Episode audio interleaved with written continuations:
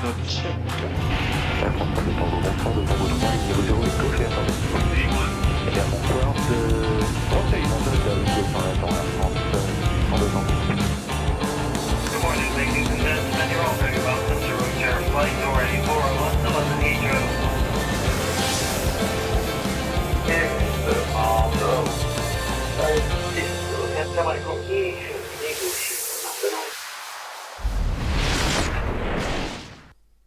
bien bonsoir, bonsoir à tous, j'espère que vous allez bien. Bienvenue encore pour une nouvelle émission.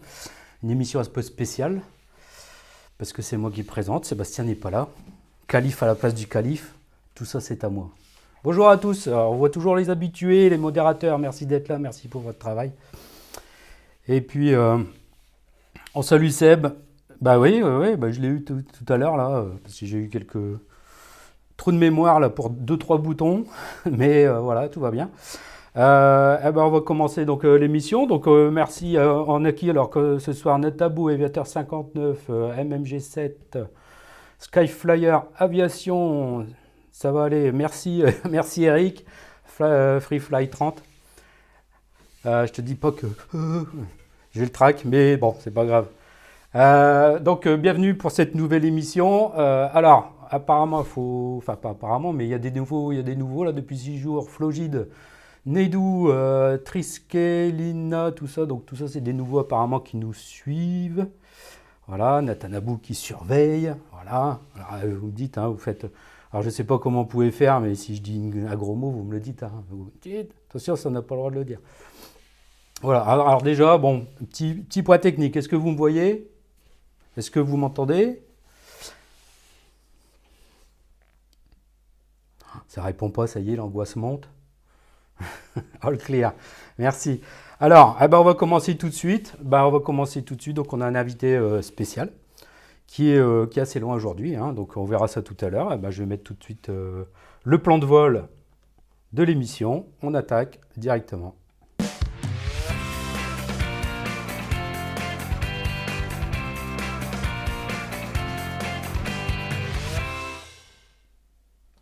Dépôt du plan de vol. Alors, je vais changer de caméra aussi. Je vais prendre celle-là. Voilà.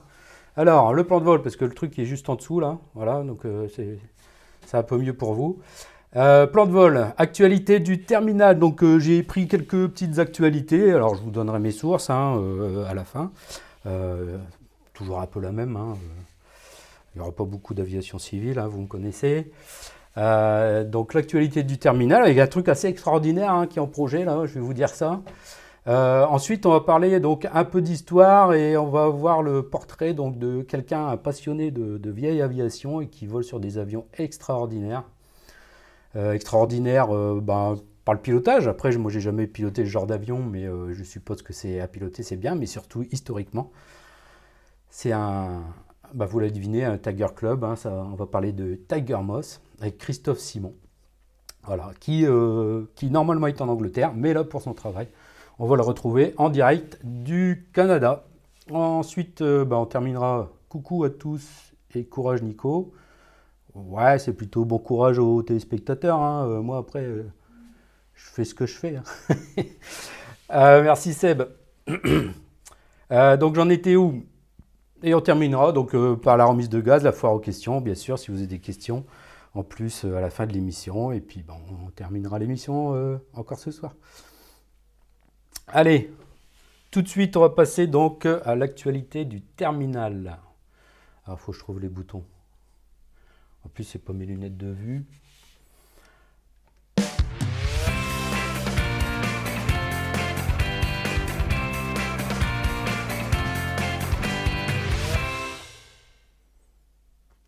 Actualité du terminal. Alors, qu'est-ce qu'on va voir aujourd'hui? Ah non, c'est pas Christophe, c'est pas maintenant. Alors, je me suis emmêlé, voilà. Donc j'enlève ça, non, voilà. Ok. Alors, je vais revenir là, voilà. Voilà, ça y est, ça commence bien. Incrustation, c'est quoi?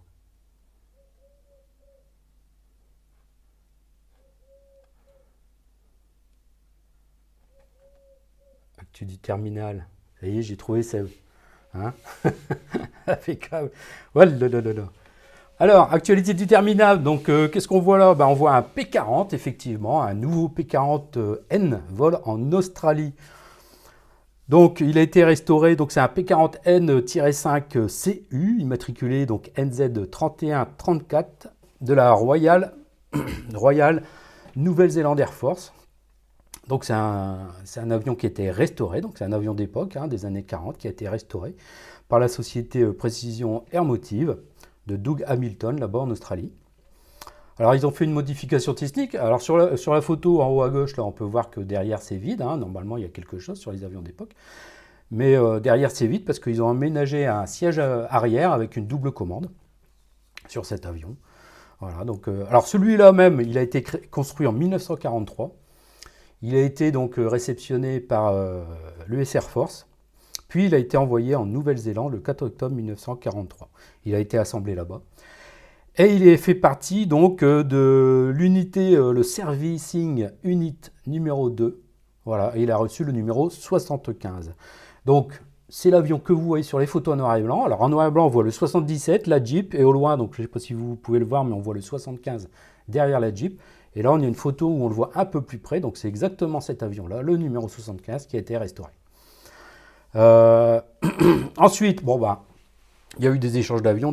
Alors, je m'excuse, hein, euh, euh, parce que je suis, je suis enrhumé, donc vous aurez des bruits bizarres. Ne vous inquiétez pas, de temps en temps, j'ai ma boîte de mouchoirs là derrière. hein. J'ai posé mettre mes doliprane, tout ça, hein, mais voilà. Donc si vous entendez des bruits bizarres, c'est moi. Euh, ensuite, donc, euh, Servicing Unit 2, il fut transféré ensuite au l'OTU 4, c'est-à-dire l'Operational Training Unit.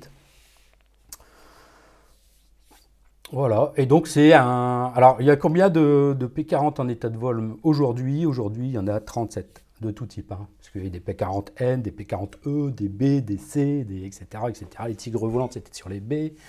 Après, ils ont eu des E, euh, etc. etc. Donc, euh, en tout, il y en a 37 qui volent.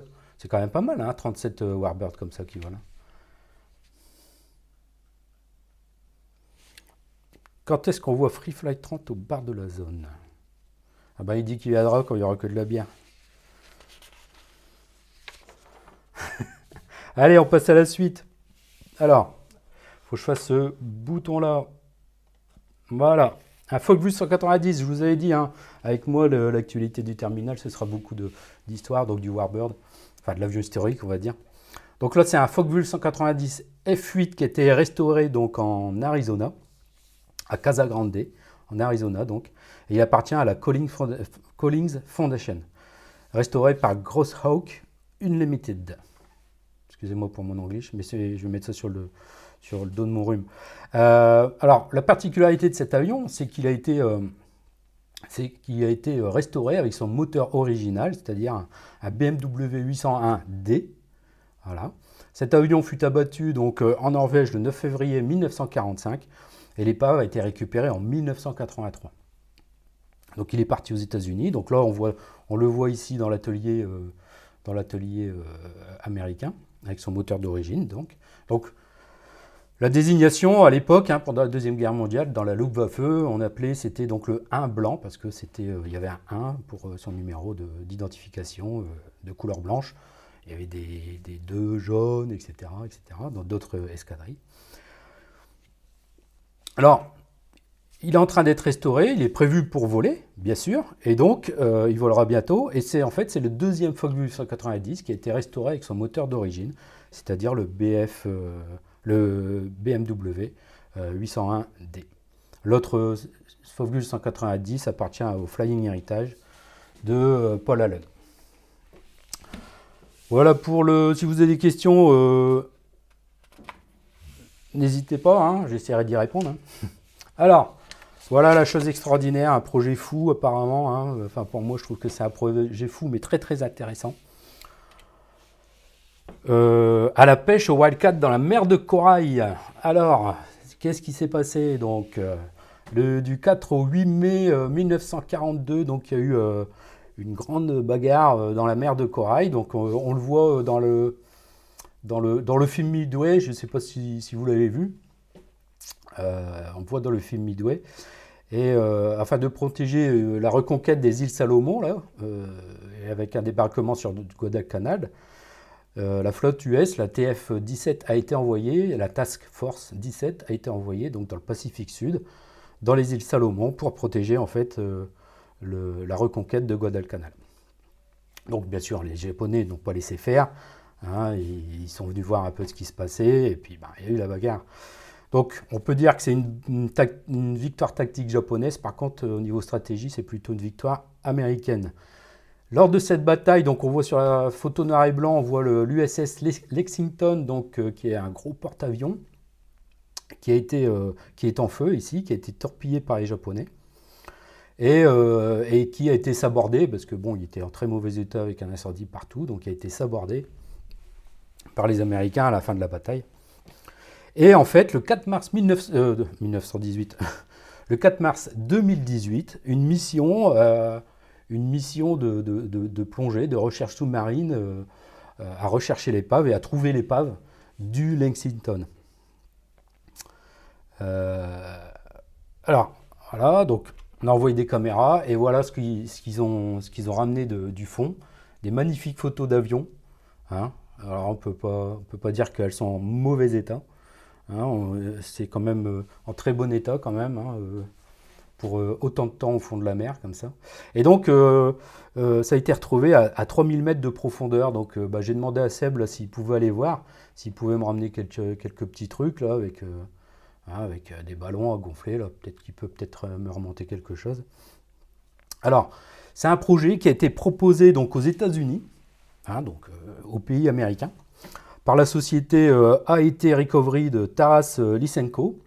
Alors, c'est une société qui a déjà pas mal d'expérience hein, dans, le, repêchage, d'avions. Il a déjà repêché une quarantaine d'épaves dans le lac Michigan, des Wildcats, des Dauntless, des, des euh, et là, donc, il propose avec euh, l'appui de, de- musées comme le Kalamazoo euh, Aviation History et le National Naval Aviation Museum Foundation, eh ben, bah, il propose un projet d'aller repêcher quelques avions euh, du Lexington euh, posés comme ça au fond. Euh, alors parmi ces avions, il y a, il y a des Devastators. Alors, le Devastator, c'est celui qu'on voit en bas, bah, les, deux photos qui sont à droite. Hein, donc on a une vue de face, là, puis avec une vue, une vue de côté avec les ailes repliées sur, sur le cockpit. Donc ça, c'est des Dauntless, et il n'y a aucun Dauntless en bon état, même non volant, dans, dans un musée américain. Donc c'est un projet donc euh, sponsorisé aussi par euh, Frédéric Smith, W. Smith, donc qui est euh, fondateur et puis ancien PDG de FedEx. Hein, donc je pense que le monsieur il a, a pas mal d'argent et il est prêt donc à sponsoriser l'opération pour aller rechercher ces avions. Qui donc ça coûtera entre entre 8 et 15 millions de dollars. Ah. Seb il pourrait nous faire pour pas, pas grand chose. Hein, un Welsh, bourgeois au 3B, c'est bon, hein, il nous ramène un, un Wildcat, le Seb. Euh, donc entre 8 et 15 millions de dollars. Et donc si les, autorisations euh, sont euh, accordées pour aller repêcher ces avions, ça commencerait donc ben, au mois prochain, là, au mois de mai 2023. Euh, jusque, ça durerait jusqu'en octobre, là. Et alors parmi ces avions, celui qu'on voit par exemple, c'est alors j'ai pas noté, j'ai oublié de noter le numéro de l'avion, mais euh, euh, le Wildcat qu'on voit ici à gauche, c'est un Wildcat qui a été piloté par Butch O'Hare, un as américain de la Deuxième Guerre mondiale. Donc. Et pour ceux qui connaissent Flight Sim Simulator, euh, Butch O'Hare, c'est le nom de l'aéroport de Chicago. Hein, si je ne me trompe pas, dites-moi si je me trompe hein. Alors sur YouTube, on peut voir un atoll où il y avait la base de la Navy. Et ils ont jeté à la mer. euh, ah oui, ah bah c'est vrai qu'à l'époque, euh, quand on n'avait plus besoin, euh, il fallait pas se. Il fallait pas s'encombrer de, de trucs comme ça. L'aéroport principal de Chicago, Butch O'Hare. Donc cet avion était piloté par, euh, par cet as-là. Donc je pense que c'est quand même une certaine relique, entre guillemets. Hein. Voilà, alors je vais terminer alors, par un fait historique. Alors normalement, c'était prévu, Seb, avec Seb, on avait prévu de parler d'un truc du, 10 du 19. Mais là, j'ai changé de sujet, hein, tu me pardonneras Seb, j'ai pris l'initiative de changer de sujet parce que dans deux jours, nous serons le 21 avril. Et qu'est-ce qui s'est passé le 21 avril 1918, donc il y a exactement 105 ans? Eh ben, c'était la mort du Baron Rouge. Tout le monde connaît le Baron Rouge, Manfred von Richthofen. Voilà, donc là j'ai mis sur la photo, on voit donc euh, Manfred von Richthofen à gauche, son triplan en bas, donc euh, tout rouge, d'accord Euh, Alors il a piloté d'autres avions rouges, hein, sa légende du Baron Rouge, ça vient à l'époque où il était adoué euh, sur, euh, sur Albatros Détroit, où il avait fait peindre son avion en rouge. Et donc là, j'ai mis un dessin qui avait été fait par, les, témoins à l'époque, en 1918, de, la trajectoire des avions. C'est-à-dire qu'en fait, Manfred von Richthofen était à la poursuite d'un- Anglais, Wilfred May. Euh, et euh, en allant à l'encontre de ses propres règles, c'est-à-dire euh, éviter d'aller derrière les de survoler les lignes, d'aller derrière les lignes ennemies, de, de- se concentrer sur un avion, et ben, euh, ben, il a dérogé à toutes ses règles, ses propres règles. Alors on voit aussi une petite flèche là, donc c'est euh, Roy Brown, c'est c'est le personnage, c'est le monsieur qu'on voit donc euh, accoudé au Sopwith Camel à droite, et c'est lui qui a été accrédité de la victoire de, euh, contre Richthofen en fait. Et en bas donc c'est une photo que j'ai prise de, euh, du champ où euh, le triplan s'est posé. Donc on voit la route en grise, hein, vous voyez, qui monte là de la gauche, de la gauche, de la droite vers la gauche, pardon. À peu près au milieu, là, on voit euh, un bâtiment avec une grande cheminée, et de l'autre côté de la route, en face de ce bâtiment, donc c'était une briqueterie. Donc en face de ce bâtiment, euh, l'avion s'est écrasé là. Donc après enquête, euh, enquête, et puis comme, font les experts aussi, des études balistiques, en fait, il, a été, il aurait été démontré que ce seraient des, Australiens, des, mitrailleurs australiens qui étaient dans les tranchées, qui auraient, qui auraient en fait tiré et puis euh, tué euh, le, baron rouge. Donc, bien sûr, si on voit euh, l'avion complètement dépecé, parce que ça s'est vite su que bah, c'était le Manfred von Richthofen, hein. je rappelle que là, c'était l'as des as de la, Première Guerre mondiale. Il avait 80 victoires qui n'avaient pas été battues, qui, qui restaient donc même après sa mort, donc l'as des as de la Première Guerre mondiale, avec 80 victoires. Donc, bien sûr, les soldats euh, ont, euh, ont dépecé l'avion, donc euh, chacun y allait de son canif pour récupérer un bout d'entoilage. hein. donc on voit l'état de l'avion après le crash. On peut voir des, reliques donc, dans, les, musées australiens. Ben, comme on voit la croix du fuselage, là, la croix noire du fuselage, le siège de l'avion. Et là, on voit un monsieur là, qui a une partie d'un, montant du, triplan rouge, du, baron rouge. Donc ça, c'est très intéressant pour les maquettistes, par exemple, hein, qui veulent reconstituer euh, euh, le plus fidèlement euh, la maquette du- de Manfred von Richthofen avec le bon rouge et savoir s'il y avait un camouflage entre l'entoilage et le rouge, si c'était strié de vert ou si c'était du bleu. Bref, hein, les maquettistes se reconnaîtront. Donc voilà pour l'actualité du terminal, donc la mer de corail, hein, extraordinaire. Euh, la mort du baron rouge, il y a 105 ans exactement. Et puis, est-ce que vous avez des questions? Est-ce que tout va bien dans le chat? Là Ça remue pas beaucoup, je trouve. hein, Allez-y, hein, n'hésitez pas. Moi, je vais boire un coup pendant que vous réfléchissez à des questions. Je vais revenir sur moi. Voilà.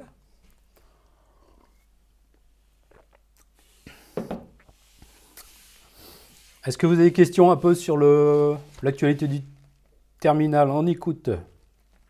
On boit tes paroles. Il ne faut pas exagérer non plus. hein. N'hésitez pas si vous avez des questions. Vous avez peur que je parle trop après, comme un vieux pépé, comme un vieux pépé. Bon, eh ben on va passer euh, à la suite. Donc, euh, ah ben j'avais oublié d'enlever d'enlever le sommaire. Bah, on revient sur le sommaire. Donc, on a fini l'actualité du terminal. Et là, maintenant, donc, on va passer euh, un peu d'histoire. Et puis, bah, je vais déjà, je vais enlever le sommaire. Et puis, euh, visage dans les nuages, c'est la transition que je vais passer pour retrouver Christophe qui va nous parler de lui-même et qui va nous parler des Tiger Moss et du, J'ai lu un article et euh, du, club dont, il fait partie là, de, Tiger Moss. C'est assez, euh, c'est alléchant en fait, on va dire. Voilà.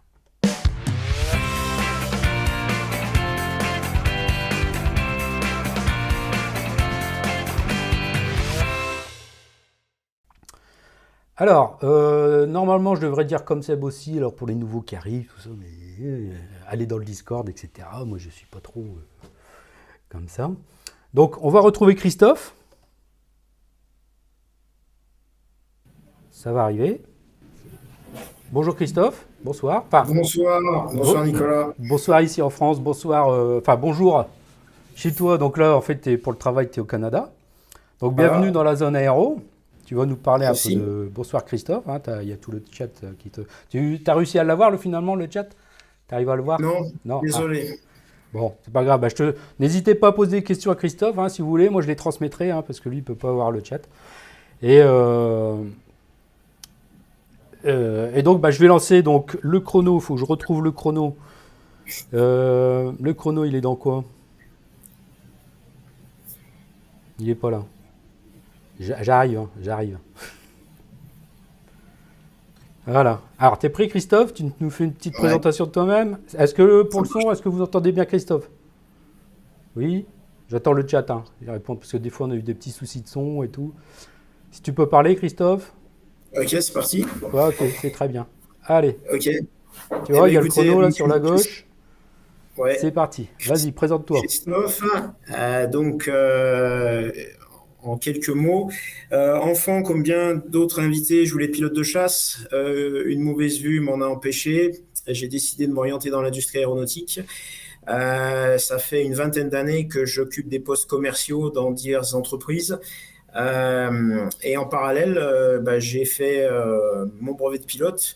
Et puis, j'ai vécu, je vis actuellement de très belles aventures en Angleterre en termes d'aviation euh, historique ou euh, meeting aérien. Et au niveau professionnel, à l'heure actuelle, j'ai commencé il y a trois semaines un nouveau boulot euh, qui est, je pense, assez extraordinaire. Euh, je viens de rejoindre la société de Havilland Aircraft of Canada et c'est pour la raison pour laquelle je suis au Canada pour euh, vendre des Canadair, des Twin Otter et des Dash 8 pour les missions spéciales. Voilà un petit peu mon parcours. Ah, bah, sacré parcours quand même. Hein. Donc, en fait, finalement, tu vas revenir en France parce que là, euh, aux dernières nouvelles, là, euh, on aurait besoin un peu de Canadair et tout ça, quoi. Avec, euh, ça a déjà commencé, malheureusement, les, les, les gros incendies de forêt, là. Et euh, effectivement, je vais, je vais être basé en Europe, donc je vais toujours être basé en Angleterre. Et la, la zone Europe est une grosse zone en termes de, de clients pour la société, effectivement. Alors, tu es venu aujourd'hui pour nous parler d'un club très particulier que tu as, que tu as, que tu as vu en Angleterre et puis dont tu fais partie maintenant. Alors, euh, qu'est-ce que ce Tiger Club? C'est bien son nom, Tiger Club. Ouais. Euh, alors en fait, le Tiger Club, c'est un club assez historique en Angleterre euh, qui existe depuis euh, 1956, si mes, mes souvenirs sont, sont exacts, qui a été créé par un, un monsieur qui s'appelait Norman Jones. Et Norman Jones, c'était le président d'une société qui s'appelait la Rollason Aircraft and Engine Company, qui a été créée pendant la guerre. Et euh, la raison d'être de la société, c'était de racheter les surplus de la Royal Air Force, des moteurs et des avions, de les reconstruire et de les vendre. Et en fait, Norman Jones, euh, aviateur émérite, euh, avec une bande de copains un soir dans un, un, un lors d'un dîner au Royal Aero Club euh, de Grande-Bretagne, mmh. euh, se sont dit ça serait sympa si on pouvait faire des courses d'avion euh, ensemble et on pourrait en faire un club. Et euh, l'idée est venue comme ça de, de promouvoir l'aviation sportive en Angleterre. Et à travers son, entreprise, euh, Norman Jones a fait don de 5 Tiger Moss au club, donc qui s'est appelé le Tiger Club en référence au Tiger Moss. Et, euh, donc, c'est un club qui a, l'idée, c'était de faire des courses aériennes. Euh, donc, ça, dans les années 30, 40, 50, c'était encore des choses qui étaient assez populaires.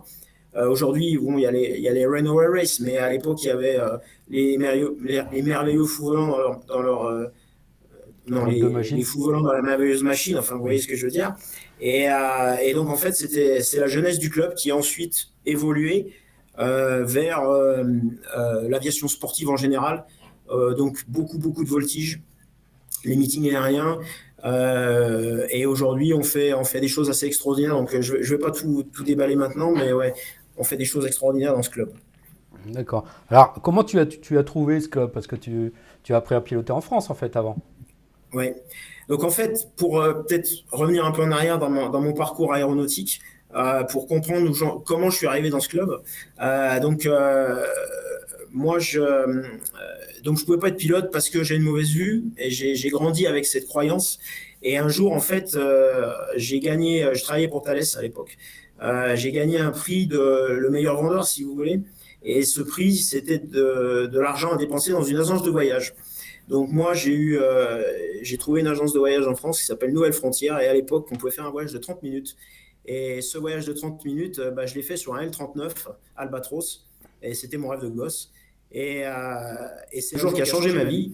Parce que le pilote de ce, de ce L39 qui s'appelle Deleuze, je ne sais pas s'il nous regarde, mais j'aimerais beaucoup le revoir.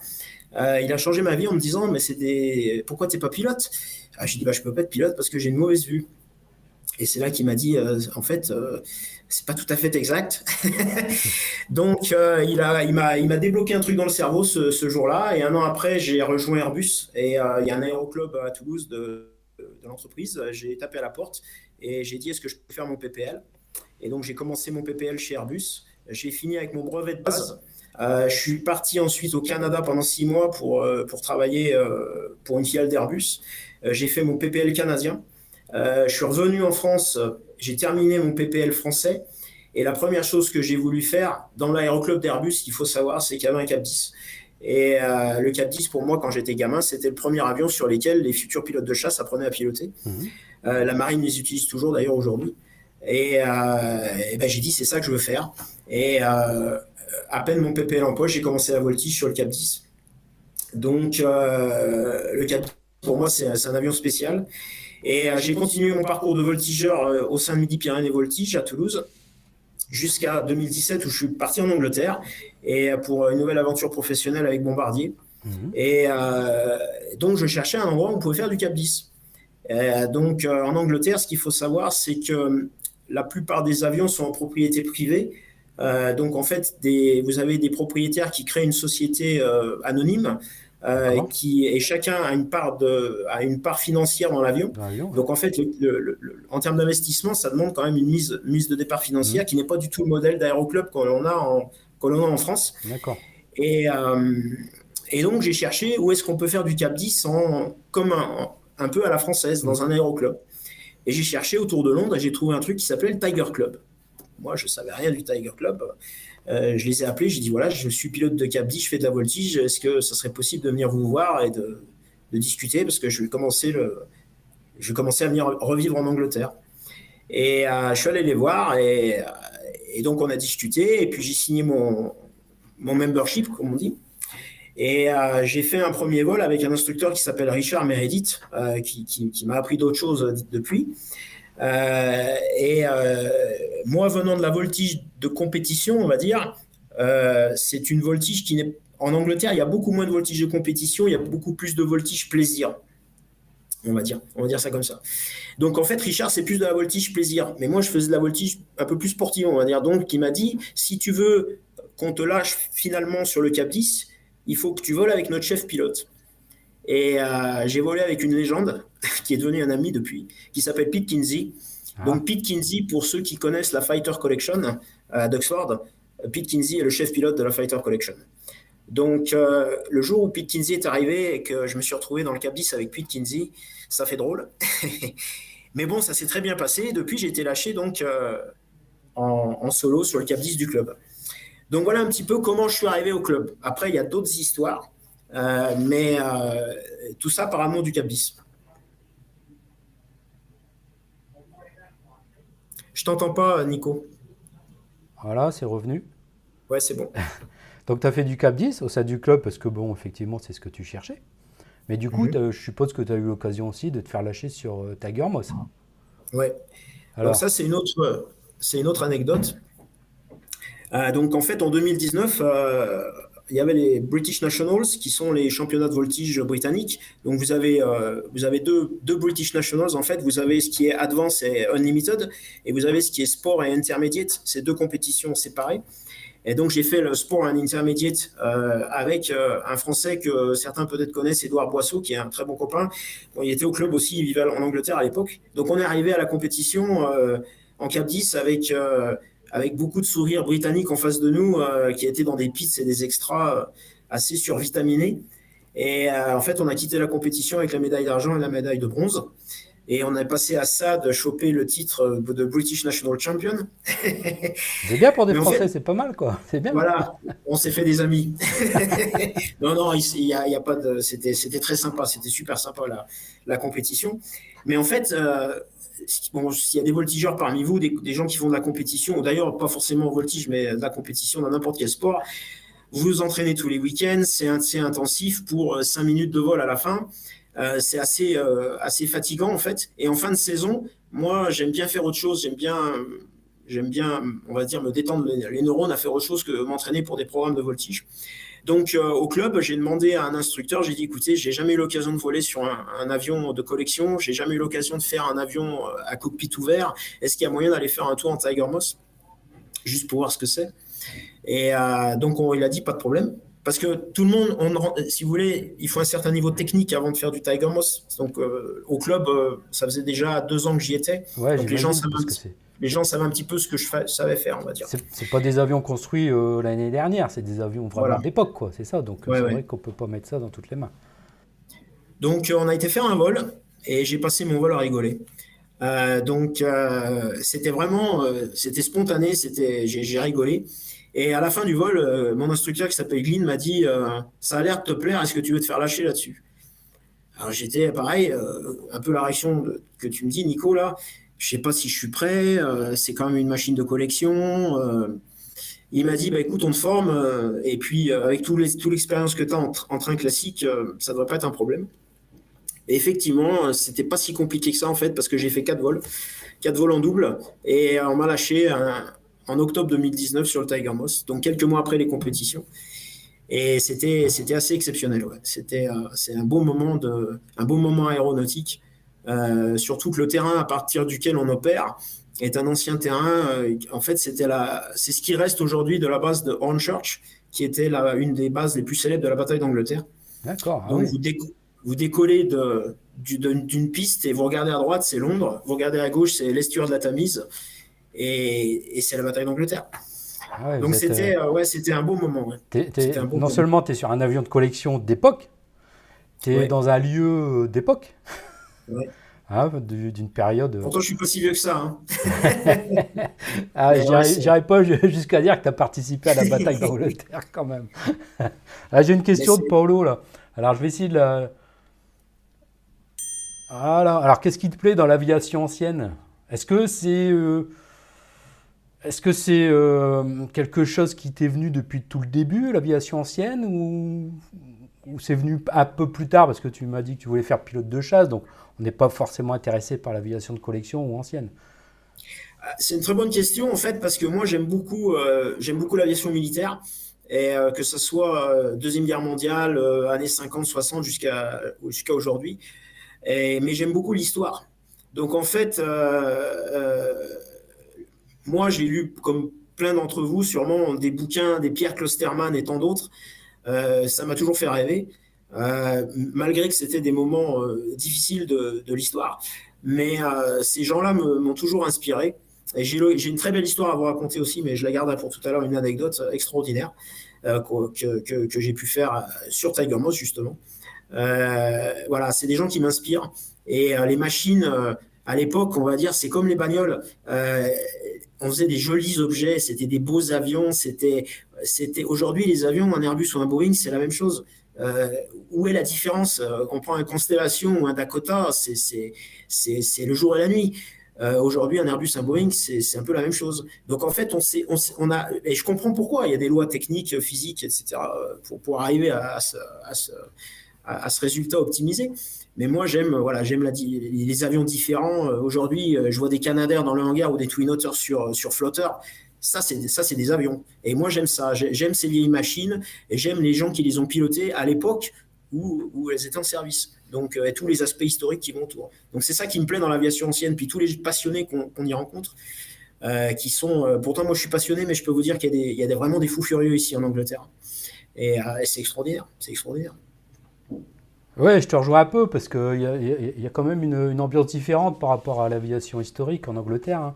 hein. J'ai eu la chance de, à l'époque où j'étais dans une école de pilotage dans le Nord, là, à Merville, euh, euh, le commercial de l'époque, là, il avait, euh, en, en 2009, en fait, pour les 100 ans de la traversée de la Manche de Blériot, il avait organisé avec des élèves, on était à une trentaine d'élèves, on avait 7 ou 8 avions, on, est décollé de Merville, là, donc il y avait du Beach 58, il y avait du DA40, il y avait du, enfin bref, du TB20.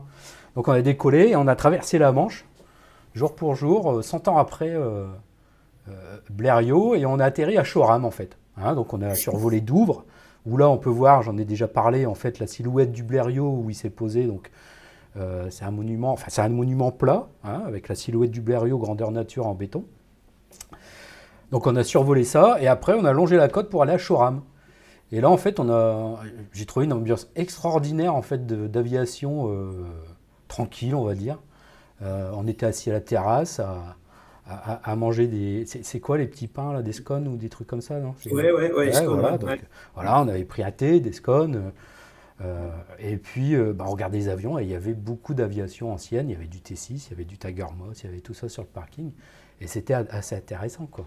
C'est vrai que c'est une autre approche de l'aviation historique euh, là-bas en Angleterre. Hein. Donc toi, tu, tu- tu le vis à plein temps, quoi, finalement, là-bas. Ah ouais, ouais. Les Anglais, ils- ils- ils- en France, ils sont connus pour retaper des maisons.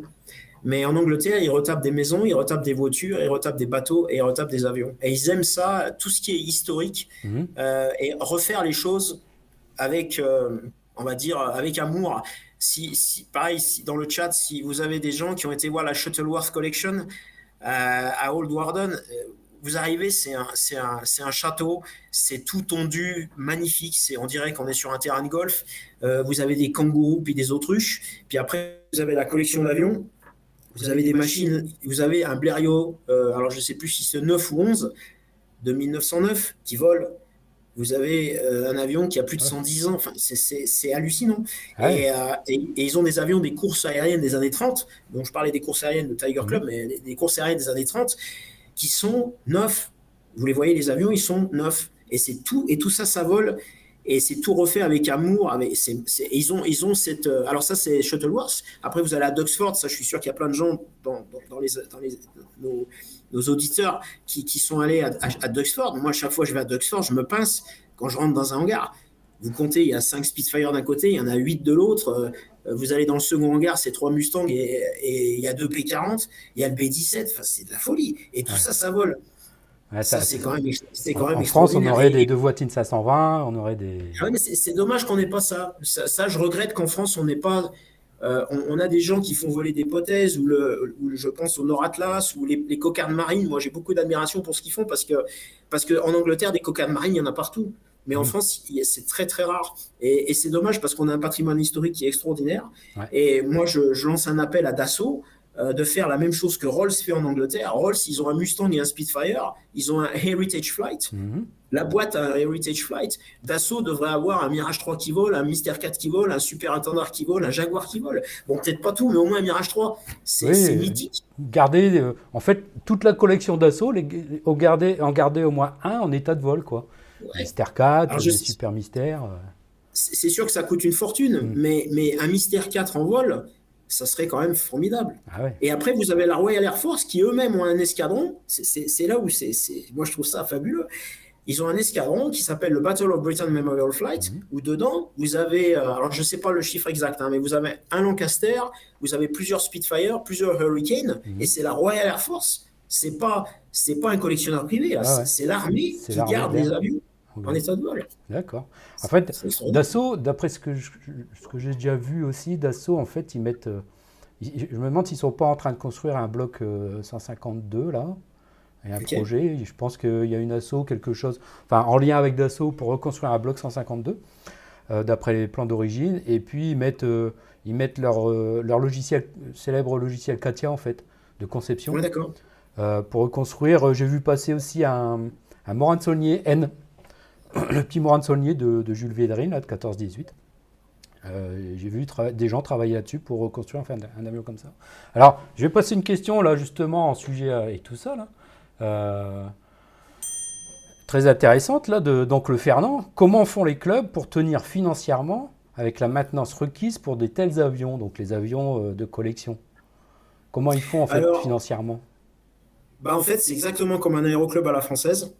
Euh, après, ce qu'il faut savoir, c'est qu'en Angleterre, vous avez deux types de certification des appareils. Donc, vous avez le- l'équivalent euh, du certificat de navigabilité français. Euh, donc, nous, au club, le Cap 10 fait- re- relève de ce régime-là. Par contre, tous les autres avions du club font, sont sous ce qu'on appelle un permit to fly. Alors, je ne sais pas si c'est l'équivalent d'un CNRA en France, mais ce qui fait que le permit to fly, l'avion est la maintenance est faite on condition. Donc, c'est-à-dire que euh, on n'a pas euh, la 50 heures, la 100 heures, l'annuel, c'est fait en fonction de l'état de l'avion. Euh, donc, euh, donc, on va dire les frais de maintenance sont un peu réduits par rapport à un avion comme le Cap 10 qui lui doit suivre les visites euh, obligatoires du certificat de navigabilité. Et en fait, il y a beaucoup, beaucoup d'avions de collection en Angleterre qui sont en permit to fly. Donc, c'est une façon, on va dire, de, de, de limiter les coûts. Mhm. Euh, mais après, le, au club, le financement, c'est exactement comme un aéroclub en, France. D'accord. Bon, bah voilà, je pense que. Alors voilà, bon, je reviens à une question que j'ai notée là. Comment ça se passe en fait la, la vie du club là-bas? Les gens, comment ils sont Comment ça participe comment justement euh, au sein du, du club? Ouais. Alors, pour donner un peu une plus grande perspective au niveau du club, euh, euh, on a une flotte avec, on a, on a deux Piper Cub, on a deux Tiger Moss, on a un Cap 10 C et on a cinq Druines turbulentes. Euh, alors, généralement, quand quelqu'un rejoint le club, s'il n'a pas son, train classique, il commence une formation sur le club. Euh, une fois que le club est maîtrisé et qu'il a un certain nombre de... Alors, je ne sais pas les heures euh, qu'il faut avoir exactement, mais euh, en gros, il y a, il y a beaucoup de... Il y a beaucoup de jugeotes, on va dire, de nos instructeurs pour dire, OK, le gars, il est prêt. Euh, S'il est prêt après, après avoir fait du, taille, du, il peut passer sur le Tiger Moss. D'accord. Le Tiger Moss. Ensuite, il y a des, généralement, les gens vont faire un peu de cap 10. Pas forcément se faire lâcher, mais voler sur un avion un peu plus touchy. Euh, et ensuite, ils peuvent se faire lâcher sur le Druin turbulent qui est monoplace. Donc euh, là, quand on y va, on est tout seul. Et, euh, à partir de là, on peut construire, on a tout un tas de blocs en fait qu'on peut rajouter. Donc en fait, ce qui se passe, c'est que les Druin turbulents sont utilisés pour le vol en formation. Donc on a une patrouille qui s'appelle la, Turbulent Display Team que vous verrez si vous allez à la Ferté-Alais cette année. Donc en fait, c'est du jeu vidéo grandeur nature. Euh, c'est des petits avions monoplaces qui sont des avions français en fait des années 50. Euh, ils lâchent de la farine sur une cible, ils passent sous un ruban, euh, ils percent des ballons euh, avec leur hélice. Enfin, c'est, du, délire. Euh, mais les gamins adorent ça dans les, meetings. Donc ça, c'est une équipe de présentation euh, qu'on a au club euh, qui tourne avec les pilotes. Euh, donc il y a des gens qui sont là depuis de nombreuses années, et puis il y en a qui arrivent et qui. Donc on fait du vol en formation avec eux. On apprend le vol en formation. Moi, le Cap 10, il y a la voltige, donc on peut apprendre la voltige. Et puis euh, voilà, du Tiger Moss, où on peut faire, euh, voilà, c'est exactement ça. Donc un turbulent qui perce un ballon avec son hélice. D'accord. Euh, donc on fait des choses que, on a, en fait, j'ai envie de dire, ils, ils savent encore, ils, ils, c'est un endroit où on, on sait s'amuser, mais tout en sécurité. Voilà. D'accord. Euh, on, on, on, a des gens, voilà, on a des Pete Kinsey, comme je vous parlais tout à l'heure, qui sont des gens extrêmement expérimentés en meeting aérien, en vol en formation, sur tout type d'appareil. Euh, tout, est, euh, tout est fait très sérieusement. Tout ce qui est meeting aérien en Angleterre pour être pilote présentateur, il y a toute une formation et une licence à obtenir que j'ai. C'est un parcours que j'ai que j'ai suivi moi-même mmh. pour faire du Cap 10 en, en meeting. Donc c'est très c'est très sérieux, c'est très encadré. Euh, mais le résultat est fun. Voilà. Donc, euh, on, fait, on fait plein de choses. Voilà. Typiquement, euh, passer sous le ruban. Donc, il faut savoir que les gens dans la Turk Team, ils ont ce qu'on appelle donc la display authorization pour faire le, les meetings aériens. Ils ont une altitude de 3 pieds. OK Moi, en voltige, je suis à 500 pieds. Ah oui, je suis en train de travailler à descendre à 200 pieds. Eux, ils sont à 3 pieds. Voilà, c'est pour donner une idée. De... Ouais, bah justement, j'avais lu là. euh, Qu'est-ce que c'est que cette DA, comme tu dis là? Ok. Donc en fait, euh, en Angleterre, suite à l'accident de Shoreham, dont certains ont peut-être entendu parler, c'est un hunter qui a tué euh, je ne sais plus combien de personnes lors d'un crash il y a une quinzaine d'années, je crois. Ah, je me souviens, oui. L'aviation la, civile britannique, la CA, et tout le monde des meetings ont mis en place un processus pour être sûr que les pilotes sont évalués, suivis et leurs compétences sont maintenues pour pouvoir faire des meetings aériens euh, en, Angleterre et j'ai envie de dire dans le monde entier, parce que la formation est reconnue dans le monde entier, n'existe pas en France. Euh, donc en fait, c'est une formation. euh, donc euh, vous voulez faire du meeting aérien, vous devez trouver un- ce qu'on appelle un DAE, qui est un Display Authorization Examiner, qui va vous coacher euh, pour, euh, pour faire du meeting aérien. Donc le meeting aérien, les- il y a beaucoup de catégories dans les Display Authorization. Je vais parler de mon exemple parce que celui-là, je le, je le maîtrise bien. Donc en fait, si vous voulez faire de la voltige, il y a plusieurs niveaux de voltige qu'on vous autorise. Mhm. Et en fonction du type d'appareil sur lequel vous volez, par exemple, un Cap 10, c'est moins de 200 chevaux. Euh, mais après, il y a des, on monte à 800 chevaux ou on monte à plus de, je sais plus combien c'est, 1000, je me rappelle plus le, mais en fait, il y a, en fonction de la puissance de l'avion, en fonction de si c'est un monomoteur ou un multimoteur, en fonction si c'est une turbine, un jet ou un piston, il y a tout un tas de catégories euh, pour faire de la voltige. Et ensuite, vous avez la même chose pour le vol en formation. Et ensuite, vous avez encore la même chose pour le vol en, en patrouille voltige. Donc en fait, c'est assez compliqué, euh, mais il faut avoir les bonnes certifications pour pouvoir faire votre démonstration. Donc moi, j'ai une, une certification qu'on appelle, qui n'a rien à voir avec la- les catégories de compétition de voltige, Euh, mais j'ai ce qu'on appelle un Advanced Aerobatics euh, sur un avion de moins de 200 chevaux, et je suis autorisé à l'heure actuelle à 500 pieds sol. Là, je travaille sur descendre à 200 pieds sol. Euh, mais si je veux faire de la voltige sur un Spitfire, par exemple, Mhm. aujourd'hui, je peux pas parce que je suis pas qualifié. Bon, euh, j'ai pas de qualification Spitfire, mais admettons que Ouais, euh, j'ai pas la qualification qui me permet de voler sur un avion de cette puissance-là. d'accord.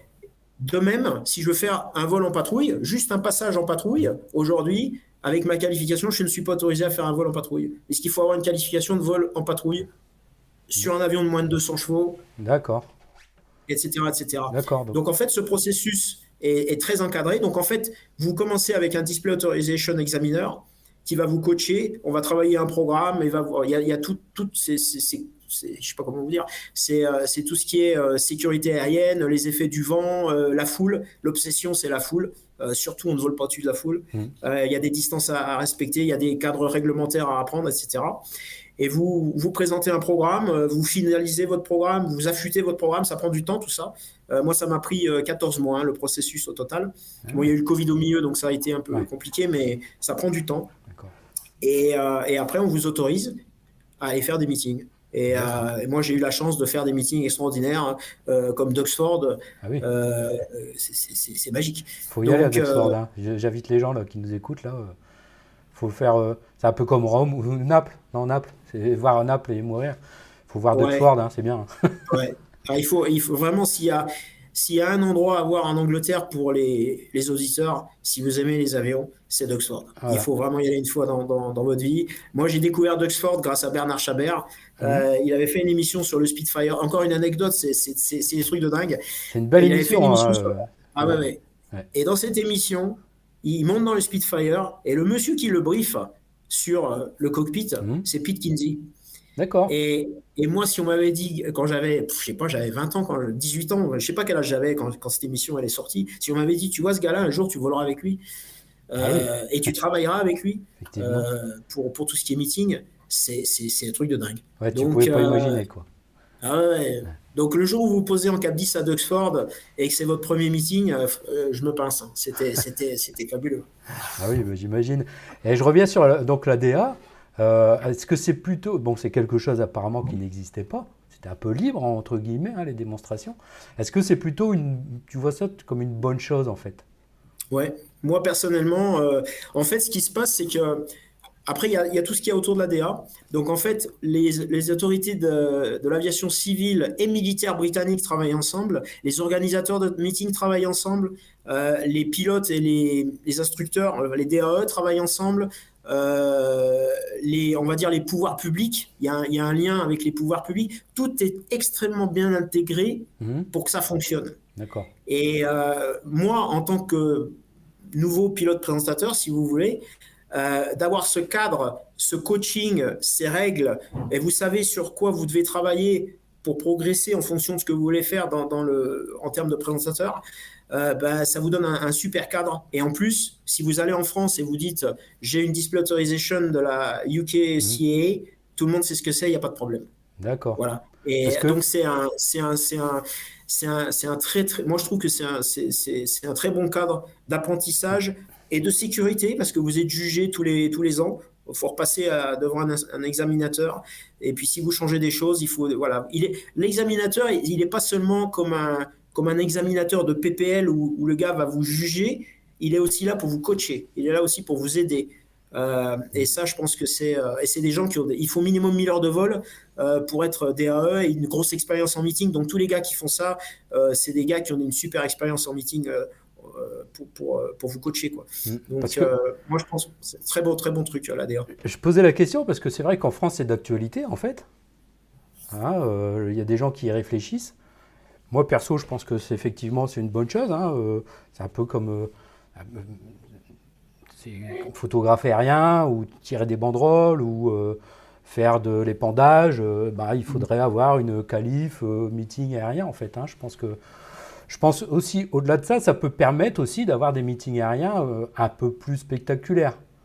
hein. C'est-à-dire euh, descendre un peu plus bas, parce que c'est vrai que des fois c'est un peu haut les passages. Ouais, en France, j'ai remarqué que. Alors pourtant, pourtant on m'a dit que c'était à peu près la même chose. Mais euh, j'ai toujours. un- Moi, je je partage ton sentiment. J'ai l'impression qu'en France, on est toujours un petit peu plus haut qu'en Angleterre. Ouais, ben oui. ben, une fois, je suis allé à Duxford et j'ai trouvé ça extraordinaire. C'est-à-dire que en l'air, je voyais, euh, il y avait deux ou trois Spitfire qui étaient en train de tourner. Il y en avait trois ou quatre qui étaient en train de décoller. Et au milieu de tout ça, il y avait un Focke-Wulf 190 et un Messerschmitt 109 qui passaient au milieu de tout ça, quoi. Là, je me suis dit, c'est dingue, quoi. Il n'y a qu'en Ouais, Angleterre, ouais. quoi. Ouais, à Duxford, j'ai vu un, j'ai j'ai vu plein de choses qui sont fabuleuses, mais je me rappelle mon dernier Flying Legends qui était en 2019. Il y avait, une, je dirais 15-20 Spitfire en l'air. Je, je sais plus combien il y en avait, mais euh, c'était débile. Le, le chiffre est débile. Et en fait, ce qu'il faisait, c'est qu'il faisait une oreille à droite et une oreille à gauche. Ouais, et voilà. pendant 10 minutes, il n'y a plus de musique, il n'y a plus personne qui parle, et vous avez des Spitfire, vous regardez, parce que c'est chorégraphié, Mhm. c'est justement Pete Kinsey qui organise tout ça, donc le gars, il sait ce qu'il fait. Tout est chorégraphié, vous regardez n'importe où dans le ciel, il y a un Spitfire. Et ça dure 10 minutes. Et ça passe devant vous à 50 pieds, il y en a plein le ciel. J'ai jamais vu un truc pareil. C'était, un truc de fou. C'est vrai qu'à l'époque, j'avais ma caméra et je savais pas où filmer, en fait. Ah il y en avait ouais, partout. ouais, ouais. Il y en Ah, avait je, partout. bien croire. ouais. Je vais revenir un peu sur le, sur le club, là, le Tiger Club. Alors, j'ai vu aussi qu'il y avait des personnes euh, relativement euh, célèbres, importantes, qui étaient passées par ce club. Est-ce que tu peux, Ouais. est-ce que tu peux nous dire la relation qu'il y a entre Superman et le Tiger Club euh, en Bien Angleterre, sûr. par exemple? Bah, ça tombe bien parce que ça fait une bonne transition. J'avais pas fini la réponse à ta question sur euh, les gens qu'on y rencontre. On rencontre des gens, euh, c'est euh, c'est tous des passionnés, c'est tous des gens qui sont très sympas. Voilà, c'est pas un club élitiste. S'il y a des gens qui veulent venir nous voir, et on les, d'ailleurs, ça sera avec plaisir de, de Mhm. les accueillir. C'est pas du tout un club élitiste, snobiste. au contraire, les gens sont là, euh, euh, contents de partager leur passion. Même si c'est un jour de pluie, vous pouvez y aller. euh, on vous ouvrira le hangar, on vous fera voir les avions, assi- ass- vous asseoir dedans. C'est vraiment pas du tout un club élitiste. Et c'est ça que moi j'aime aussi beaucoup. c'est- vraiment très humain comme club. Donc en fait, oui, Superman était membre du Tiger Club. Donc en fait, Christopher Reeves, l'acteur qui, qui jouait Superman, était membre du Tiger Club. Et un autre membre, probablement le plus illustre du club, euh, s'appelle le Prince Philippe, euh, qui est euh, décédé euh, il y, a, il y deux ans là. Le mari de la euh, reine le d'Angleterre, ouais. Voilà, le mari de la reine d'Angleterre. Le prince Philippe était membre du Tiger Club et euh, il faut savoir que le prince Philippe était un pilote émérite. Il avait quand même 6000 heures de vol. Euh, et c'est beaucoup plus que, que moi en tout cas. Euh, 6000 heures de vol. Il avait fait du T6. Euh, il était euh, et, et au fait au Tiger Club et moi je l'ai vu hein, euh, quand quand je suis- j'ai rejoint le club en 2017 il envoyait sa petite carte de vœux tous les ans au club Ouais, D'accord. et en fait, c'est le seul endroit au monde où il a pu être lâché solo sur un avion qui se retrouve être le turbulent, le, le turbulent. Euh, parce que la famille royale, il est hors de question qu'un membre de la famille royale vole seul à bord d'un avion pour des raisons de sécurité. Ouais. Et en fait, au Tiger Club, il s'est fait lâcher sur un, sur un turbulent. Et il y a une photo célèbre, je ne sais pas si tu l'as, Nico. Ah non, Euh, je sais pas, je vais essayer de voir. le ouais. prince Philippe euh, aux commandes du, du, du, du Turb, marqué Tiger Club. Et à côté du prince Philippe, le fondateur du club, Norman Jones. Voilà. Je vais essayer Et il y en a eu d'autres, des, des pilotes célèbres. hein. Il, y y a quelques années, il y a un avion de, je crois que c'était Virgin, un A340, si, si les gens se rappellent, qui s'est posé à Heathrow avec le train d'atterrissage euh, qui n'est pas sorti. Alors, Ah. c'est un des trains d'atterrissage principaux. Euh, le pilote, c'est Tim Barnaby, et c'est un, enfin, il est membre du Tiger Club, c'est un champion de voltige britannique. Vous avez le président de l'airline la, l'airline qui s'appelle Jet2, basé à Manchester. C'est un ancien pilote du Tiger Club de voltige. Pete Kinsey, je vous en ai parlé. Mhm. Euh, ceux qui connaissent un peu le monde des Warbirds en Angleterre, vous avez Anna Walker. Euh, Anna Walker, elle fait du Spitfire, du Hurricane. Elle est membre du Tiger Club. Vous aviez Diana Britton, que j'ai eu l'occasion de rencontrer. Donc, Diana Britton, c'était la première femme championne de voltige britannique. Dans, euh, donc, euh, je ne sais plus quelle année, mais en fait, la, la dernière fois que je l'ai vue, elle faisait une présentation de Cap 232 à Duxford, c'était l'an dernier. Mhm. Euh, donc, un 232, ça, ça tape quand même, un Cap 232. Il faut savoir que la dame, elle a 79 ans. Ah oui, d'accord. Ah oui, oui, effectivement, ouais. Et euh, ah bah, j'ai trouvé la photo là où on voit le prince Philippe. Là, je vais, Ok. je vais la passer. Voilà. Donc à droite, en costume, euh, adossé à l'avion, c'est Norman Jones, c'est le fondateur du club, et Prince Philippe au commande du Tiger. D'accord. Euh, turbulent. Alors Turbulence, il faut le rappeler, hein, c'est un avion français, c'est ça? Ouais, c'est un avion français par les druides des années 50. Et euh, les- la Turb Team m'a dit hein, une belle petite phrase, ils, m'ont- ils m'ont dit Seuls des Français ont pu designer un, un si joli petit avion et seulement des Anglais peuvent le faire voler de cette manière, c'est-à-dire euh, percer des ballons et passer sous des rubans. Euh, et je vous dis, ceux qui iront à la Ferté-Alais les verront. Mhm. C'est euh, c'est Mario Bros euh, version grandeur nature. Alors n'hésitez pas si vous avez des questions. Là, j'ai encore une petite question. Là, est-ce que tu nous parles, tu peux nous parler un peu de l'historique du Tiger Moss? C'est un avion qui était construit quand Pourquoi? Ouais. Donc en fait, le Tiger Moss, c'est un avion. Alors il y a, il y a, il y a la, société de Havilland, on va dire, qui était donc euh, de Havilland. Sir Geoffrey de Havilland était un, Mhm. ingénieur et pilote britannique qui a commencé à construire des avions dans les années 20, du bois, du bois et de la toile, et tout a. Donc en fait, euh, il a. Il était amoureux des papillons, euh, ce monsieur. Et si vous regardez les dérives des, des moths, des différents moths, parce qu'il y a toute Ouais. une lignée d'avions qui s'appellent les Tiger Moths, les Fox Moths, les Moths, j'en passe et des meilleurs. Tous ces avions ont des dérives en forme de demi-ailes de papillon. Donc si vous regardez la dérive d'un avion de Havilland, généralement c'est euh, assez euh, reconnaissable. Et le Tiger Moth a été... euh, voilà. Voilà, ça, euh,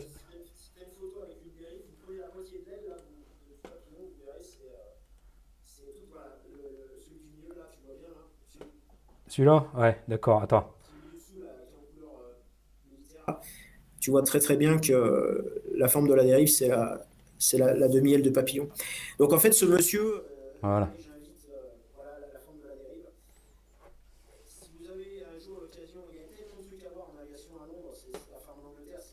de de j'en découvre tout le temps. Il y a le musée de Havilland qui est en fait euh, au nord de Londres. Euh, et là, vous avez toute l'œuvre de, de ce créateur de génie, c'est le Marcel Dassault britannique. Voilà, c'est le gars qui a fait, euh, il a fait des moteurs, il a fait des hélices, il a fait donc euh, des avions en bois étoile, dont on va parler du Tiger Moss. Il a fait des jets euh, qui allaient sur les porte-avions. Il a fait des avions de commerce, enfin des, des- des avions commerciaux à, à réaction. Il a fait des avions à commerciaux, les, les dragons rapides là, des années euh, 30, pareil. Ce type-là, il a tout fait dans l'aviation. C'est vrai que le Dragon euh, Rapide, c'est un bel avion. Ouais, on le voit souvent dans Ouais, Hercule ouais. Poirot. hein. Ceux qui regardent Hercule Poirot, là, euh, je pense qu'on le voit. Voilà. et, euh, et, et donc, c'est quand vous, vous- quand vous- et il a fait le fameux Mosquito. Euh, c'était, Ah oui. c'était son design, sa création. euh, Tout en bois, en contre balsa. vents et marées. Pardon? Tout en bois et en balsa. Ouais. Contre vents et marées, il a fait cet avion. Et je vous raconterai, euh, peut-être en- pour finir, une belle anecdote tout à l'heure que je garde sous le coude, euh, qui n'est pas, dans- qui est pas dans les infos que je t'ai filées, euh, Nico. Mais je vous raconterai une belle histoire à la fin euh, en- qui parlera de Tiger Moss et de Mosquito. Et, et donc, le Tiger Moss est né d'un, de, la Royal Air Force qui avait besoin d'un avion pour former ses pilotes. euh, comme aujourd'hui, on commence sur euh, les, les Cyrus, là, pour l'armée de l'air Mhm. ou, euh, ou les Grobes, eh ben, pendant la guerre, il fallait un avion. donc en fait, c'était un petit peu avant la, la guerre. C'était dans les années 30. Ils ont lancé le projet Tiger Moss pour former des, des futurs pilotes de chasse ou pilotes de, pilotes de transport ou pilotes de, de bombardier. Donc en fait, vous commenciez sur Tiger Moss, vous faisiez à peu près 50 heures de vol. Euh, et ensuite, vous partiez sur, euh, en Angleterre, les ce qu'on appelle les Miles Magister ou, ou alors les T6 Harvard. Mhm. Euh, et ensuite, vous alliez sur un Spitfire, un Hurricane, ou alors vous alliez sur, euh, après le Tiger Moss, vous partiez sur un bimoteur comme le Hanson, le Avro Hanson, Mhm. et ensuite vous alliez sur les Lancaster, les Halifax et, et compagnie. Donc en fait, les, les gars qui volaient là-dessus, euh, et on en revient à la première question de, de- de l'auditeur, euh, c'était c'était des gamins qui avaient 19 ans, 20 ans, qui apprenaient à piloter, qui n'avaient jamais piloté de leur vie. Euh, ils faisaient 50 heures là-dessus, puis après, euh, ils montaient en gamme jusqu'à finir dans un bombardier quelques heures plus tard. Mhm. Généralement, les pilotes, ils avaient. je- J'ai vu les pilotes de chasse, donc je ne veux pas commenter sur les bombardiers, mais les gars, ils montaient sur des Spitfire avec 150-200 heures de vol. Donc, c'est imaginez si vous avez des CPL dans, dans, Voilà. dans, les, dans les gens qui nous regardent, là, avec un CPL 200 heures de vol, hop, dans un Spitfire, et on y va, on va à la guerre. Ah, c'était ça. hein. C'est impressionnant quand même. C'était ça. Il fallait former pour envoyer au plus vite. Il ouais, fallait du monde. Euh, Il y a des grands personnages là, comme Klosterman qui a fait du Tiger Moss. Il Tout à fait. par là aussi, Quand- lui. Ouais. Quand Klosterman est venu en Angleterre euh, suite à la défaite de la France, Mhm. euh, qui s'est exilé en Angleterre, la Royal Air Force a dit, ben, on sait pas, ce- bon, lui il avait déjà toute une expérience, Ouais. mais la Royal Air Force a dit, Tiger Moss, pour voir ce que tu sais faire. Commence à zéro. Et, et voilà. Et tant, et tant d'autres légendes sont passées sur cet avion. Donc j'invite encore les gens à, lire Le Grand Cirque. hein. Au début, euh, il parle de cette période-là, où, parce qu'il était aux États-Unis, euh, après il est parti à Dakar, après il est parti en Angleterre en fait. Et euh, effectivement, c'est comment ça s'appelle l'école de, de chasse là, euh, la célèbre école de chasse. Ouh, il y en avait plusieurs. Les opéra- là, je je sais pas. là, je sais plus. ça Bref. pas. Et ouais, donc il raconte dans le Grand Cirque, en fait, c'est tout en, en Tiger Moss, là, avec, euh, avec son copain euh, Red Linger. Ouais. Red Linger. Voilà, des grands noms.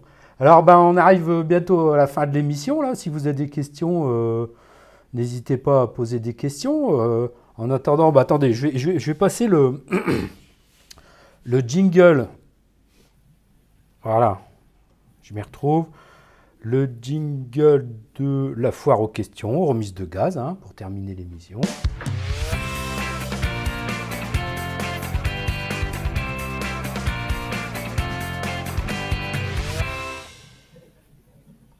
Voilà, et donc du coup, bah là, c'est là que tu vas nous parler de ta fameuse euh, anecdote. Ouais. Alors, euh, il y Tu a disais, deux le- ans de ça, à la je- fin, je vais raconter quelque chose. Alors, c'est quoi? Vas-y. N'hésitez pas pour les questions pendant ce temps-là. hein. Donc en fait, euh, il y a, il y a deux, trois ans, dans un meeting, euh, il y a deux ans en fait, j'ai rencontré, j'étais, euh, je, je présentais le CAP 10, euh, c'était Little Grandson le meeting. Et euh, je vois une tente avec euh, des livres, vous savez, euh, c'est- ces gens qui signent leurs bouquins. Mhm. Et il y avait un vieux monsieur qui était assis là avec des médailles. Et j'arrive, et je dis bonjour, vous avez fait la guerre? Oui. Euh, vous, vous, vous étiez dans la Royal Air Force? Oui. Euh, vous, vous voliez? Oui. Vous étiez sur quoi? J'étais sur Halifax. Et vous faisiez quoi sur Halifax? Bah, J'étais pilote. Ah bon Ouais. Alors là, vous vous trouvez devant un, un monument historique. Puis on commence à discuter. Puis je- ni j'achète son bouquin. Et puis moi, je pars voler parce que j'avais ma démo. Donc j'avais la tête un peu ailleurs. Mhm. Je pars voler. Et puis je fais ma démo, je reviens. Puis je me dis, mais je suis trop bête. Je- le vieux monsieur, là, il faut, il faut que je lui demande s'il veut voler avec moi. C'est- pas possible. Il faut que, Ouais. faut que je lui demande si. Donc je, je retourne le voir. Ils étaient en train de ranger. C'était la fin de la journée. Ils étaient en train de tout ranger. Il était avec son éditeur. Et je dis, écoutez, excusez-moi. euh, moi, ça, ça serait un honneur de pouvoir vous emmener voler euh, avec moi. Je peux vous proposer ou du Cap 10, un peu de voltige, ou du Tiger Moss. Donc le monsieur, il me dit, bah, euh, il est un peu perdu là. Son, éditeur me donne sa carte et il me dit, écoutez, contactez-moi, puis on va on, verra. Donc je commence à rester un peu en contact avec l'éditeur. Et puis l'idée se forme de l'emmener en Tiger Moss. Et euh, le temps passe, malheureusement, le monsieur, il avait 98 ans hein, quand je l'ai rencontré. Il a eu des problèmes de santé.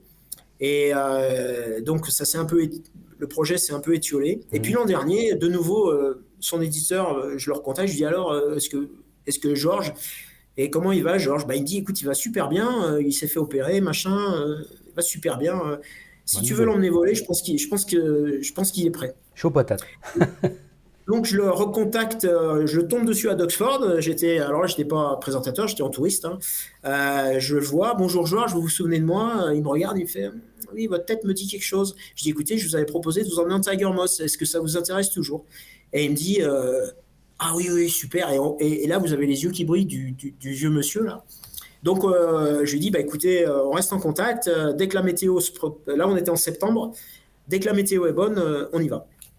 Donc, il habite à Brighton, ce monsieur, dans la région de Brighton, et notre club, il est au nord-est de Londres. Donc, je lui dis, écoutez, je viens vous chercher le matin, je vous emmène au club, et, euh, et on va faire notre vol. Donc, euh, c'est fait en octobre. Euh, donc, vous avez le privilège d'avoir un monsieur comme ça à côté de vous dans la voiture pendant 2-3 heures. Mhm. C'est fabuleux. C'est de pouvoir discuter avec des gens comme ça. euh, Ouais, sacrée personnellement, expérience. c'est- hein. Je rappelle que, en fait, les Halifax, donc des bombardiers anglais, et à l'époque, en fait, eux, ils faisaient du bombardement de nuit. Donc les Américains avec les B-17, c'était deux jours. Et les Anglais, eux, ils s'occupaient de bombarder l'Allemagne de nuit. Donc, euh, ouais, il a dû faire des vols euh, extraordinaires de nuit. Ah ouais, bah, attendez, je- c'est- toute, une- toute une histoire. Donc, euh, je- on va au club, euh, on le met à une combinaison de vol, on le met dans l'avion, et je l'emmène voler au-dessus de sa ville natale, dans le Kent, où il a vu la bataille d'Angleterre. Euh, de ses propres yeux, lui, il était, il était pas encore dans la Royal Air Force, il s'est engagé l'année d'après. Euh, il faut savoir que quand on a fait le vol, il venait d'avoir 100 ans, D'accord donc il, était, il est centenaire, le monsieur. Ah ouais Euh, je l'ai emmené voler au-dessus de sa ville natale. Et quand on est revenu, euh, bon, je, vous garde le suspense pour la fin, mais je, moi, la- la- la- l'anecdote, je le connaissais. On se pose, on s'arrête, et là, je lui dis alors, Georges, et il me dit, euh, j'aurais jamais cru que je revolerais sur un Tiger Moss. Et ce qu'il faut savoir, c'est que la dernière fois qu'il a volé sur un Tiger Moss, c'était en 1943, quand il était en formation au Canada pour être pilote. Ah ouais, d'accord. Ah ouais, Donc, c'est des, des extraordinaire. moments comme ça, c'est quand même fabuleux. Ah bah oui. Et, euh, et, euh, Ça fait des frissons, ça- hein. Moi, je vous le dis, hein, là, que- j'ai la chair de poule. hein. Quand Ah ouais, des hommes comme ça. c'est- euh, C'est des gens comme ça. Ouais. Et donc, on est resté en contact. Et puis, euh, voilà. Et, et il, y a, il a des, il y a- ce, ce monsieur, il a des anecdotes. Il visitait Biggin Hill. Vous savez, ils reconstruisent des Spitfire à Biggin Hill. Et un jour, il visite, euh, il visite euh, Biggin Hill. Et il voit un, un Spitfire avec des marquages grecs. Parce qu'il faut savoir une chose c'est que lui, pendant la guerre, donc il a eu 44 missions de guerre. mhm. Euh, il a fait euh, du Halifax. Il a bombardé euh, le- la- Ah oui. l'usine des, des V2. Et Mhm. ensuite, il est passé sur Mosquito. Donc, je parlais du Mosquito tout à l'heure. Donc, il a fait du Mosquito. Et quand vous lui parlez du Mosquito, euh, les yeux qui brillent, euh, c'est l'avion. Il a adoré cet avion. L'avion extraordinaire. Euh, et après la guerre, il était dans une unité de maintenance de la Royal Air Force basée en Égypte. Et là, il a fait du Spitfire, du Hurricane, du Mustang, du T6. Et il a fini son service euh, avec la, après la guerre avec 1600 heures de vol sur des avions qui, quand vous voyez son logbook, euh, vous rêvez. quoi. Ah c'est extraordinaire. Ah Et, euh, expérience. et- puis, et donc, de, Il de visitait Biggin Hill. Ouais. Et à Bikini, il voit un avion, un, mar- un Spitfire avec marquage grec et le numéro du Spitfire. Et il, re- et, et il a toute sa tête. hein. Il regarde le truc et il fait J'ai volé sur cet avion, cet avion-là, ce numéro. Ah oui. Il sort son logbook, il trouve le numéro. Et en fait, l'avion, il l'a convoyé en Grèce après la guerre. Et cet avion, Bikini l'a reconstruit. Et. Pete Kinsey, le fameux Pete Kinsey, Ouais. l'a emmené en Grèce. Et maintenant, il fait partie de la- la- l'armée de l'air grecque. Et quand Pete est arrivé avec le, le Spitfire en Grèce, il y avait deux F-16 à côté. Ah. Le Respect, monde est petit. hein. Ah, c'est ouais, le monde petit, les avions qui reviennent, euh, les, Ouais. les- ceux qui ont piloté à l'époque, euh, qui revoient leur, euh, leur machine d'antan. euh, ça doit être extraordinaire. Là, j'ai une question de Seb, là, à propos de toi. Ah. Non, j'aimerais bien. Euh, Je salue Isa si elle nous regarde. Euh, J'aimerais bien venir euh, en touriste. Euh, mais euh, non, j'ai pas. À, mo- à moins que euh, dernière minute on me, on me propose, mais euh, ouais, ça me ferait plaisir, ça me ferait plaisir. J'ai jamais fait de meeting en France en fait, c'est ça qui est, c'est ça qui est rigolo quoi. Euh, mais il y aura des copains à moi dans des dans des beaux avions. J'en dis pas plus. Il y aura des très bons copains à moi qui seront qui seront à Air Legends et qui viendront d'Angleterre. Ah bah, ouais, on en est sûr, on en est sûr. C'est vrai que moi j'avais déjà vu les turbulents hein, à la Ferté-Alais. Hein, ils étaient déjà venus une année faire des faire des, des démonstrations comme ça, passer sous le sous les flambeaux. euh, Là, là c'est plus que des turbulents. J'en dis pas plus. au nom de Dieu. Excusez-moi, mais là, il n'y a pas deux, de deux mots. machines, deux machines uniques, uniques. unique. Ouais. Alors, moi, j'ai vu un H75, un Curtis H75 de Stephen Gray. Donc, c'est quand même Mhm. assez unique, hein, aux couleurs Ouais, ouais. euh, de la bataille de France. Alors là, euh, quelque chose d'unique. euh, avion anglais? Ouais, des avions anglais. Bah, en fait, c'est- ils sont pas. Ils, comment dire Il y en a un qui est unique au monde, ça c'est sûr. Mhm. Et l'autre, il a, il a un- une histoire qui est très très riche. Et c'est ça qui le rend unique. J'ai envie, de po- ah bah j'ai envie de poser des questions, là. J'ai envie de te tirer les verres du nez, là, du coup. Mais je dis rien, c'est Isa, elle va, elle, va, elle va me tuer si, euh, si, si je- si j'annonce. Donc moi je dis rien. Ce sera, je sais pas si c'est annoncé, donc je dis rien. Allô, Isa? Mais, Ouais, d'accord. Ok, ça marche. Ok, bah t'as l'autorisation, tu peux dire. Ouais, ouais, ouais. Bon, bah en tout cas, un un grand merci Christophe. Euh, interview euh, passionnante avec un passionné d'histoire, un passionné de, de vieille aviation. Euh, Est-ce que j'avais d'autres questions, moi Euh, Oui, tu disais euh, tout le monde peut entrer au club, mais ouais, donc c'est dans, dans quelle ville exactement ou si Le- on le va en vacances en Angleterre, on va aller voir le club Ouais. Si vous voulez venir nous voir, c'est le terrain, ça s'appelle Demins Hall. Donc c'est D-A-M-Y-N-S Hall, H-A-2-L. C'est au nord-est de Londres. Euh, c'est à côté de la ville d'Upminster, U-P-M-I-N-S-T-E-R. D'accord. Et ceux qui veulent, euh, si vous avez une expérience euh, en train classique, euh, on va dire sérieuse, euh, que vous voulez vous faire lâcher sur la machine, c'est possible. Si vous voulez faire un vol, un baptême de l'air sur Tiger Moss, c'est possible. Donc vraiment, venez nous voir, quoi. Ça sera avec plaisir. Bon. on- on- il- ce qu'il faut, ce qu'il faut, moi, le message que je fais passer aux gens, euh, c'est euh, il faut croire en ses rêves. On peut faire des choses extraordinaires. Il faut juste rencontrer les bonnes personnes qui vont vous, qui vont vous accompagner dans, dans votre, euh, dans votre démarche. Et le Tiger Club, c'est des gens qui vous permettent de faire des choses extraordinaires. Il y a Seb qui veut aller faire un, un stage linguistique en Angleterre, là, un peu comme, comme les étudiants de 15 ans. Bah, qui- de Il va aller faire jeune homme au père en Angleterre pour apprendre l'anglais, puis euh, euh, sur Tiger ouais, J'insiste sur le côté non élitiste. Euh, à partir du moment où vous avez l'expérience suffisante, euh, c'est possible. Il, faut, il faut se sortir le. Moi, j'ai beaucoup trop souffert, entre guillemets, Mhm. de c'est pas possible, c'est pas possible, c'est pas possible. Et, et après, quand vous vous rendez compte que c'est pas. Parce qu'un Tiger Moss, c'est pas très compliqué à piloter. C'est compliqué à bien piloter à- parce que le truc, il, il valse un peu tout le temps. Mais euh, c'est pas si compliqué que ça à piloter pour quelqu'un qui a une bonne expérience de train classique. Bon, bah, en tout cas, euh, merci Christophe. Bon, on va se mettre à faire du train classique. Hein. Bah, Moi, voilà. dis quoi j'ai- Je dois avoir 3-4 heures de Cap 10 solo, quoi. C'est tout. hein. mais bon, je suis content. Je suis content quand même, mais il m'en faudrait plus. En tout cas, un grand merci Christophe.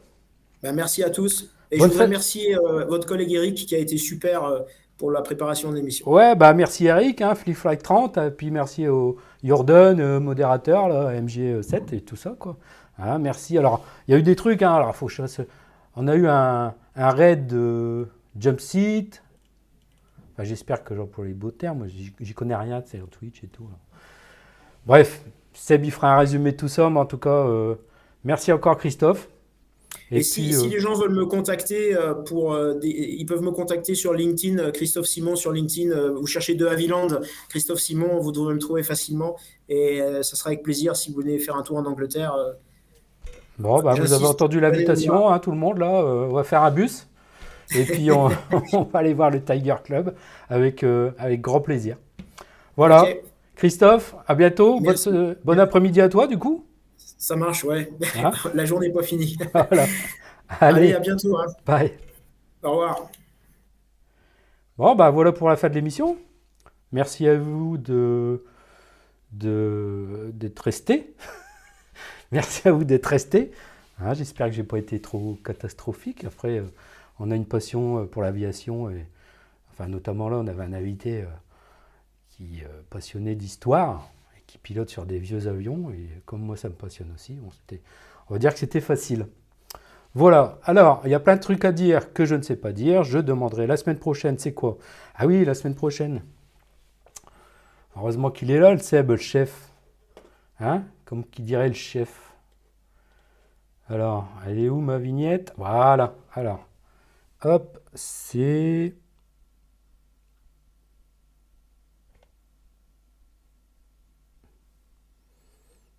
C'est où le bouton déjà?